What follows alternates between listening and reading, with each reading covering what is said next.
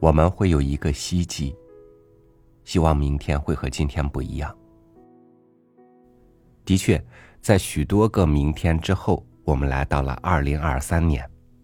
愿一切的美好从明天开始，愿一切的不如意也将在今夜离去。与您分享鲁迅的文章《明天》。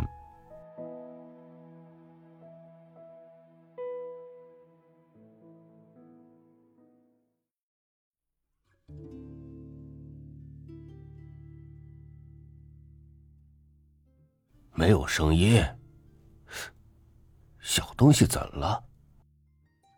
红鼻子老公手里擎了一碗黄酒，说着向坚壁努一努嘴。蓝皮阿五便放下酒碗，在他脊梁上用死劲的打了一掌，含含糊糊道：“你，你，你又在想心思。”原来鲁镇是僻静地方，还有些古风。不上一更，大家便都关门睡觉。深更半夜没有睡的只有两家，一家是咸亨酒店，几个酒肉朋友围着柜台吃喝的正高兴；一家便是坚壁的善四嫂子。她自从前年守了寡，便需专靠着自己的一双手纺出棉纱来。养活他自己和他三岁的儿子，所以睡得也迟。这几天，确凿没有纺纱的声音了。但夜深没有睡的，既然只有两家，这单四嫂子家里有声音，便自然只有老拱们听到；没有声音，也只有老拱们听到。老拱挨了打。仿佛很舒服似的，喝了一大口酒，呜呜的唱起小曲来。这时候，单四嫂子正抱着她的宝儿坐在床沿上，纺车静静的立在地上，黑沉沉的灯光照着宝儿的脸，绯红里带一点青。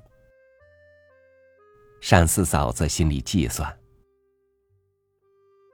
神仙也求过了，愿心也许过了，丹方也吃过了。要是还不见效，怎么好？那只有去整何小仙了。但宝儿也许是日轻夜重，到了明天太阳一出，热也会退，气喘也会平的。唉，这实在是病人常有的事。单四嫂子是一个粗笨女人，不明白这担子的可怕。许多坏事固然幸亏有了她才变好，许多好事却也因为有了她都弄糟。夏天夜短，老公们呜呜的唱完了不多时，东方已经发白。不一会儿，窗缝里透进了银白色的曙光。单四嫂子等候天明，却不像别人这样容易，觉得非常之慢。宝儿的一呼吸几乎长过一年。现在居然明亮了，天的明亮压倒了灯光。看见宝儿的鼻息已经一放一收的扇动。单四嫂子知道不妙，暗暗叫一声：“哎呀！”心里计算。怎么好？只有去整何小仙这一条路了。她虽然是粗笨女人，心里却有决断，便站起身，从木柜子里掏出每天节省下来的十三个小银元和一百八十铜钱，都装在衣袋里，锁上门，抱着宝儿，直向何家奔过去。天气还早。何家已经坐着四个病人了。他摸出四角银元，买了号签。第五个轮到宝儿。何小仙伸开两个指头按脉，指甲足有四寸多长。单四嫂子暗地呐喊，心里计算：宝儿该有活命了。但总免不了着急，忍不住要问，便局局促促的说：“先生，我家的宝儿什么病啊？”他中焦塞着，不妨事嘛？他先去吃两天。啊，他喘不过气来，鼻翅子都扇着呢。这是火克金。何小仙说了半句话，便闭上眼睛。单四嫂子也不好意思再问。在何小仙对面坐着的一个三十多岁的人，此时已经开好一张药方，指着纸角上的几个字说道：“这第一味宝婴活命丸，须是贾家济世老店才有。”单四嫂子接过药方，一面走。一面想。她虽是粗笨女人，却知道何家与季氏老店与自己的家正是一个三角点，自然是买了药回去变异了。于是又竟向季氏老店奔过去。店伙也翘了长指甲，慢慢的看方，慢慢的包药。单四嫂子抱了宝儿，等着。宝儿忽然擎起小手来，用力拨他散乱着的一绺头发，这是从来没有的举动。单四嫂子怕得发怔。太阳早出了，单四嫂子抱了孩子，带着药包，越走觉得越重，孩子又不住的挣扎，路也觉得越长。没奈何。坐在路旁一家公馆的门槛上休息了一会儿，衣服渐渐的冰着肌肤，才知道自己出了一身汗。才知道自己出了一身汗，宝儿却仿佛睡着了。他再起来慢慢的走，仍然支撑不得，耳朵边忽然听得人说：“单四嫂子，我替你抱抱喽。”似乎是蓝皮阿五的声音。他抬头看时，正是蓝皮阿五，睡眼朦胧的跟着他走。单四嫂子在这时候，虽然很希望降下一员天将助他一臂之力，却不愿是阿五。但阿五有些侠气，无论如何总是偏要帮忙。所以推让了一会儿，终于得了许可了。他便伸开臂膊，从单四嫂子的乳房和孩子之间直伸下去，抱去了孩子。单四嫂子便觉乳房上发了一条热，霎时间直热到脸上和耳根。他们两人离开了二尺五寸多地，一同走着。阿武说些话。单四嫂子却大半没有答。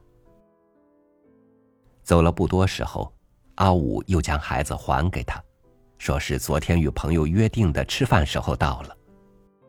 单四嫂子便接了孩子，行而不远便是家，早看见对门的王九妈在街边坐着，远远的说话。单四嫂子，孩子怎了？看过先生了吗？看是看了，王九妈，你你有年纪，见得多，不如请你老法眼看一看，怎样？啊，嗯，怎样？嗯。王舅妈端详了一番，把头点了两点，摇了两摇。宝儿吃下药，已经是午后了。单四嫂子留心看他神情，似乎仿佛平稳了不少。到得下午，忽然睁开眼叫一声“妈”，又仍然合上眼，像是睡去了。他睡了一刻，额上、鼻尖都沁出一粒一粒的汗珠，单四嫂子轻轻一摸，胶水般粘着手，慌忙去摸胸口，便禁不住呜咽起来。宝儿的呼吸从平稳到没有，单四嫂子的声音也就从呜咽变成嚎啕。这时聚集了几堆人，门内是王九妈、蓝皮阿五之类，门外是咸亨的掌柜和红鼻老巩之类。王九妈便发命令，烧了一串纸钱，又将两条板凳和五件衣服做底，替单四嫂子借了两块洋钱给帮忙的人备饭。第一个问题是棺木。单四嫂子还有一副银耳环和一只裹金的银簪，都交给了贤亨的掌柜，托他做一个保，半现半赊的买一具棺材。蓝皮阿五也伸出手来，很愿意自告奋勇，王九妈却不许他，只准他明天抬棺材的差事。阿五骂了一声“老畜生”，泱泱的努了嘴站着。掌柜便自去了，晚上回来，说棺木须得现做，后半夜才成功。掌柜回来的时候，帮忙的人早吃过饭，因为鲁镇还有些古风，所以不上一更便都回家睡觉了。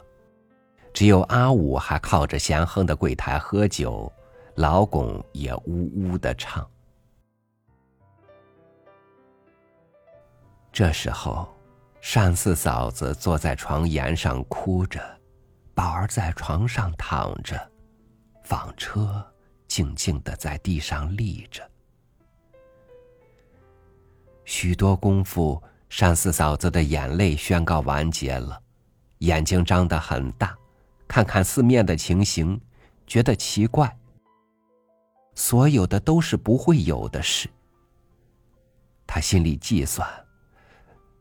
不过是梦罢了，这些事都是梦。明天醒过来，自己好好的睡在床上，宝儿也好好的睡在自己身边。他也醒过来，叫一声妈，生龙活虎似的跳去玩了。老巩的歌声早已寂静，咸亨也熄了灯。单四嫂子张着眼。总不信所有的事。鸡也叫了，东方渐渐发白，窗缝里透进了银白色的曙光。银白的曙光又渐渐显出绯红，太阳光接着照到屋脊。单四嫂子张着眼，呆呆坐着，听得打门声音，才吃了一喝，跑出去开门。门外一个不认识的人背了一件东西，后面站着王九妈。哦，下半天棺木才合上盖，因为单四嫂子哭一回看一回，总不肯死心塌地的盖上。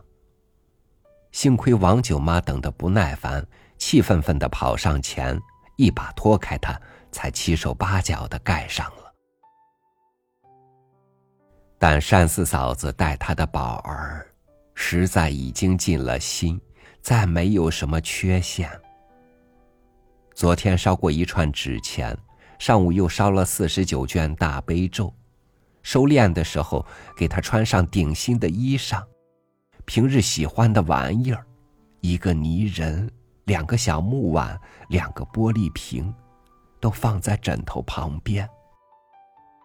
后来，王舅妈掐着指头子细推敲，也终于想不出一些什么缺陷。这一日里，蓝皮阿五简直整天没有到，咸亨掌柜便替单四嫂子雇了两名脚夫，每名二百零十个大钱，抬棺木到一种地上安放。王舅妈又帮他煮了饭，凡是动过手、开过口的人都吃了饭。太阳渐渐显出要落山的颜色，吃过饭的人也不觉都显出要回家的颜色。于是他们终于都回了家。单四嫂子很觉得头眩，歇息了一会儿，倒居然有点平稳了。但她接连着便觉得很异样，遇到了平生没有遇到过的事，不像会有的事，然而的确出现了。他越想越奇，又感到一件异样的事：这屋子。忽然太静了，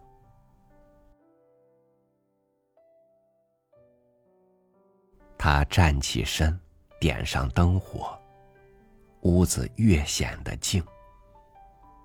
他昏昏的走去关上门，回来坐在床沿上，纺车静静的立在地上。他定一定神，四面一看，便觉得坐立不得。屋子不但太静，而且也太大了，东西也太空了。太大的屋子四面包围着他，太空的东西四面压着他，叫他喘气不得。他现在知道他的宝儿雀户死了，不愿意见这屋子。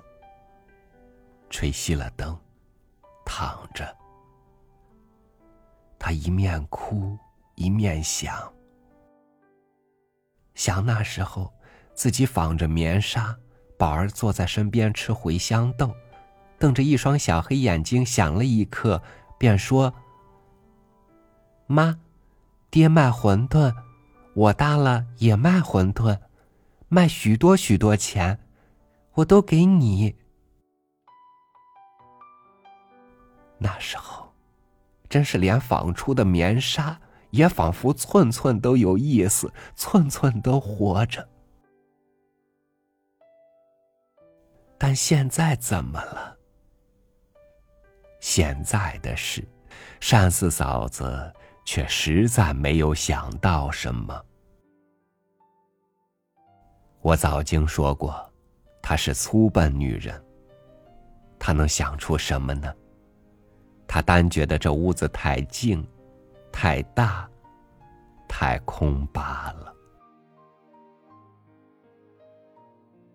但单四嫂子虽然粗笨，却知道还魂是不能有的事，她的宝儿也的确不能再见了。叹一口气，自言自语的说：“宝儿，你该还在这里，你给我梦里见见吧。”于是。合上眼，想赶快睡去，回他的宝儿。苦苦的呼吸通过了静和大和空虚，自己听得明白。单四嫂子终于朦朦胧胧的走入睡乡，全屋子都很静。这时红鼻子老公的小曲儿也早经唱完。踉踉跄跄出了咸亨，却又提尖了喉咙唱道：“我的冤家呀，可怜你孤零零的。”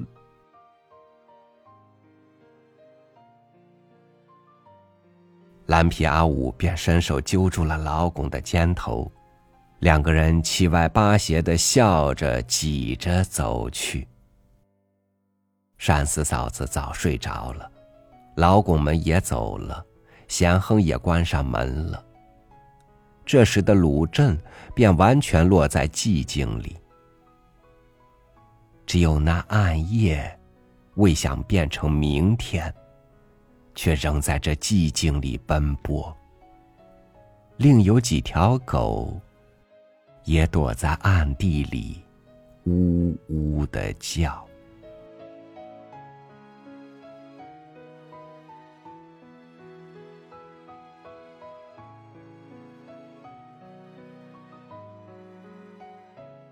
无论有多少黑暗，心底的光总能把它照亮。黎明会静悄悄的到来，只愿今夜的寒风里，你心中的火种不灭；只愿明天太阳升起的时候，你的勇气还在。感谢您收听我的分享，我是朝雨，祝您晚安，明天见。